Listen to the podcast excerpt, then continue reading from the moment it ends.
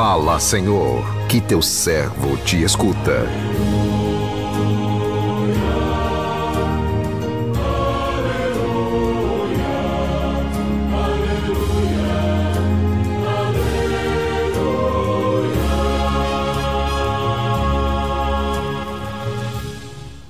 O Senhor esteja convosco, Ele está no meio de nós.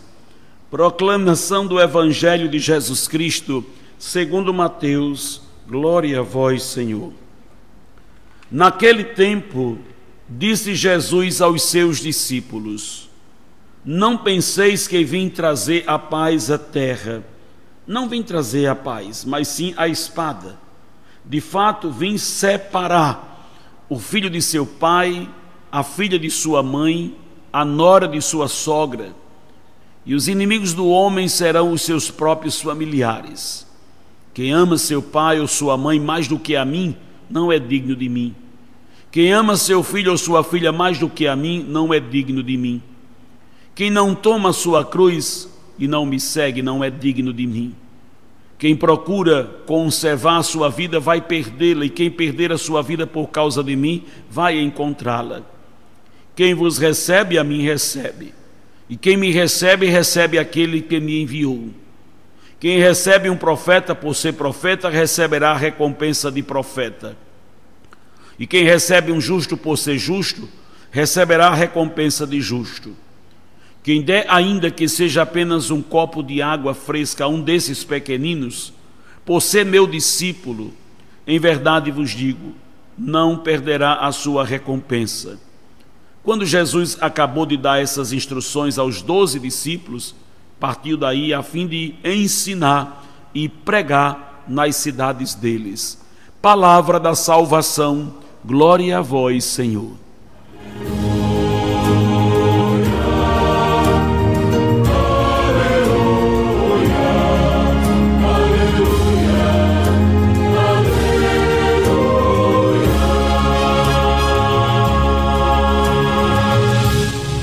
Meu irmão, minha irmã, ouvintes do programa Sim a Vida, o evangelho que a liturgia de hoje nos convida a refletir, começa dizendo que Jesus não veio trazer a paz à terra. Não penseis que eu vim trazer a paz à terra, eu não vim trazer a paz e sim a espada. De fato, Jesus não veio trazer a paz, pelo contrário, ele provocou, incomodou os inimigos da paz vim separar o filho de seu pai, a filha de sua mãe, a nora de sua sogra. Estas palavras de Jesus, a princípio, podem nos assustar. Mas se aprofundarmos um pouco mais no texto, vamos entendê-la claramente. Ora, se a espada é aquilo que divide, e Jesus veio trazer a, a espada, realmente Jesus veio dividir, dividir porque nem todos vão aceitá-lo. O testemunho de quem adere à proposta de Jesus incomoda os que não querem mudar de vida. É daí que vão surgindo as divisões, até mesmo na família. A separação na família a que Jesus se refere é o resultado de escolhas diferentes, já que nunca numa mesma família uns aceitam a proposta de Jesus, outros não. Foi com a sua ressurreição que Jesus abriu o caminho para a paz verdadeira. Uma paz contrária à suposta paz que o mundo oferece através de armas que tiram vidas. A paz verdadeira é fruto da ressurreição de Jesus. Esta paz foi conquistada com a arma mais poderosa que existe, a arma que gera vida, que é o amor. Esta paz todos nós podemos ter, independente das circunstâncias em que estejamos vivendo. Mesmo em meio às turbulências deste mundo que continua rejeitando o dono da paz, que é Jesus. A proposta de Jesus é apresentada a todos, mas nem todos aceitam, portanto, nem todos serão salvos. Ninguém se salva sozinho mas a salvação é individual e não coletiva, não é pelo fato de pertencermos a uma mesma igreja, ao mesmo grupo, a uma determinada família que seremos salvos, e sim pela nossa obediência a Deus no seguimento a Jesus.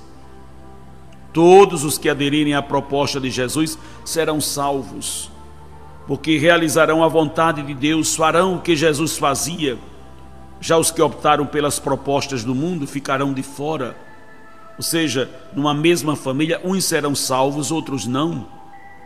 Meu irmão, minha irmã, assim como começa o evangelho de hoje, que parece um pouco duro, muito duro, mas por que Jesus está dizendo aqui dessa cisão, dessa incompatibilidade, até mesmo entre as pessoas de sua casa, as pessoas de casa, por causa dele, por causa do Evangelho, por causa da palavra de Deus.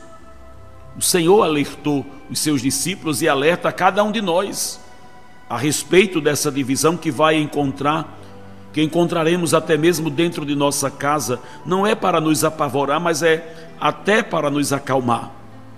Porque quando sabemos que, quando você sabe que vai passar por uma cirurgia grave, você já não se, se prepara? Vai ser dura, vai ser difícil, preciso me preparar. Nosso Senhor está dizendo que os tempos são difíceis e que até mesmo dentro de casa encontraremos oposição. Mas, ao encontrarmos dificuldade, prestemos atenção até mesmo dentro de casa, é que na verdade aumenta em nós o desejo de viver a palavra, de viver a santidade, de testemunhar Jesus Cristo para eles. Vai chegar uma hora em que, com a graça dele, eles também não terão mais argumentos e precisarão se voltar para nosso Senhor. Continue a rezar, meu irmão, minha irmã, pelo seu filho. Continue a rezar pela sua filha. Continue a rezar pelo seu pai, pela sua mãe, por aqueles que são de sua casa e que se perderam. Não desanime, não. Também reconheça que a palavra de Deus de fato se cumpre, mas não desanime de fazer o bem. Não desanime de testemunhar Jesus Cristo, mesmo diante de todas as dificuldades que encontrar em sua casa. Assim como o Senhor também viveu dentro da sua terra, ali entre os seus, ele teve também dificuldade, mas mesmo assim ele continuou a fazer a vontade do Pai. Que essa mensagem também chegue para mim, para você. Mesmo com todas as dificuldades, com todos os problemas, com todas as oposições, a minha meta, a sua meta é fazer a vontade do Pai, é fazer a vontade de Deus. As circunstâncias difíceis, as situações difíceis que sejam provas para você ir além, para eu ir além, para irmos além. Que nenhuma barreira com família, com doença, nada nos impeça de caminhar ainda mais e fazer a vontade do Pai e fazer a vontade do Senhor. Assim fizeram os apóstolos, assim fizeram os santos, que nós também o façamos. Olhemos por Cristo, façamos a vontade do Cristo mesmo diante das adversidades, porque o Senhor nos garantirá o céu se perseverarmos, se olharmos sempre para Ele. Que o Senhor nos abençoe. Amém.